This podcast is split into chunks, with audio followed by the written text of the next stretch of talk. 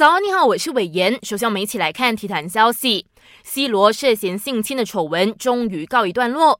这位葡萄牙球星遭一名女子指控强奸后，美国拉斯维加斯警方随即展开调查。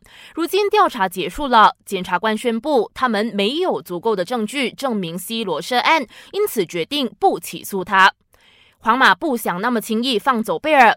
随着主帅齐达内表明要卖掉前锋贝尔之后，据有消息说，目前已经有两支中超球队现役买人，甚至希望以零转会费交易。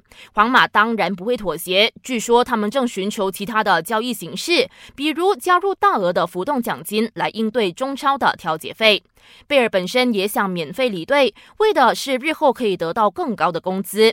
也有消息人士透露，威尔士人只会在收到天价年薪后才离开皇马，而这个价码至少能让他接近成为世界上年薪最高的足球员。